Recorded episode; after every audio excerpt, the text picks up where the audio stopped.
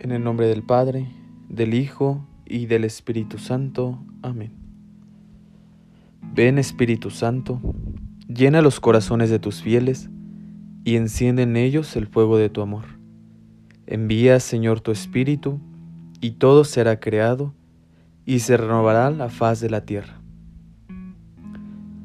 Hoy, 2 de noviembre, conmemoración de nuestros fieles difuntos, reflexionamos el Evangelio de San Mateo, capítulo 25, versículos del 31 al 46, en el que encontramos la invitación de Jesús a ganarnos el reino a través de una fe traducida en obras, que concretamente buscan la alteridad, la solidaridad del amor al prójimo, especialmente al humilde, al sencillo, al último, porque estuve hambriento y me dieron de comer, sediento y me dieron de beber, era forastero y me hospedaron, estuve desnudo y me vistieron, enfermo y encarcelado y me visitaron.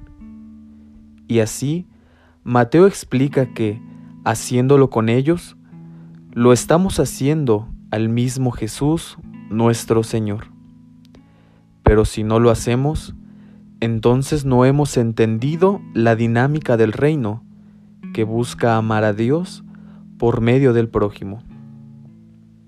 En el juicio final que nos presenta el evangelista, no es un juicio humano o como nuestros criterios podrían pensar, sino el juicio divino que tiene como objetivo la salvación. Hemos sido creados para ser salvados, sin embargo, Dios nos da la libertad para optar por Él y su proyecto, el reino. No sea que gastemos nuestra vida pensando que el reino es de los poderosos, de los prepotentes, que con sus actos oprimen, violentan, denigran, someten a sus hermanos, porque no serán capaces de darse a los demás.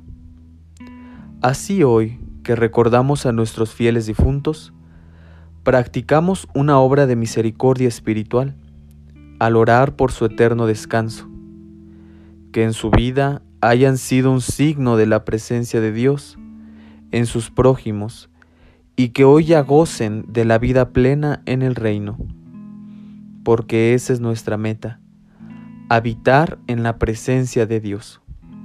Te invito a reflexionar. ¿He practicado las obras de misericordia con los más pobres y necesitados? ¿O paso de largo y no me involucro en sus vidas, sabiendo que lo que haga en ellos se lo hago al mismo Jesús, mi Señor? Soy el seminarista Edgar Nava del tercer año de configuración con Cristo Buen Pastor. Te deseo un excelente día y que Dios te bendiga.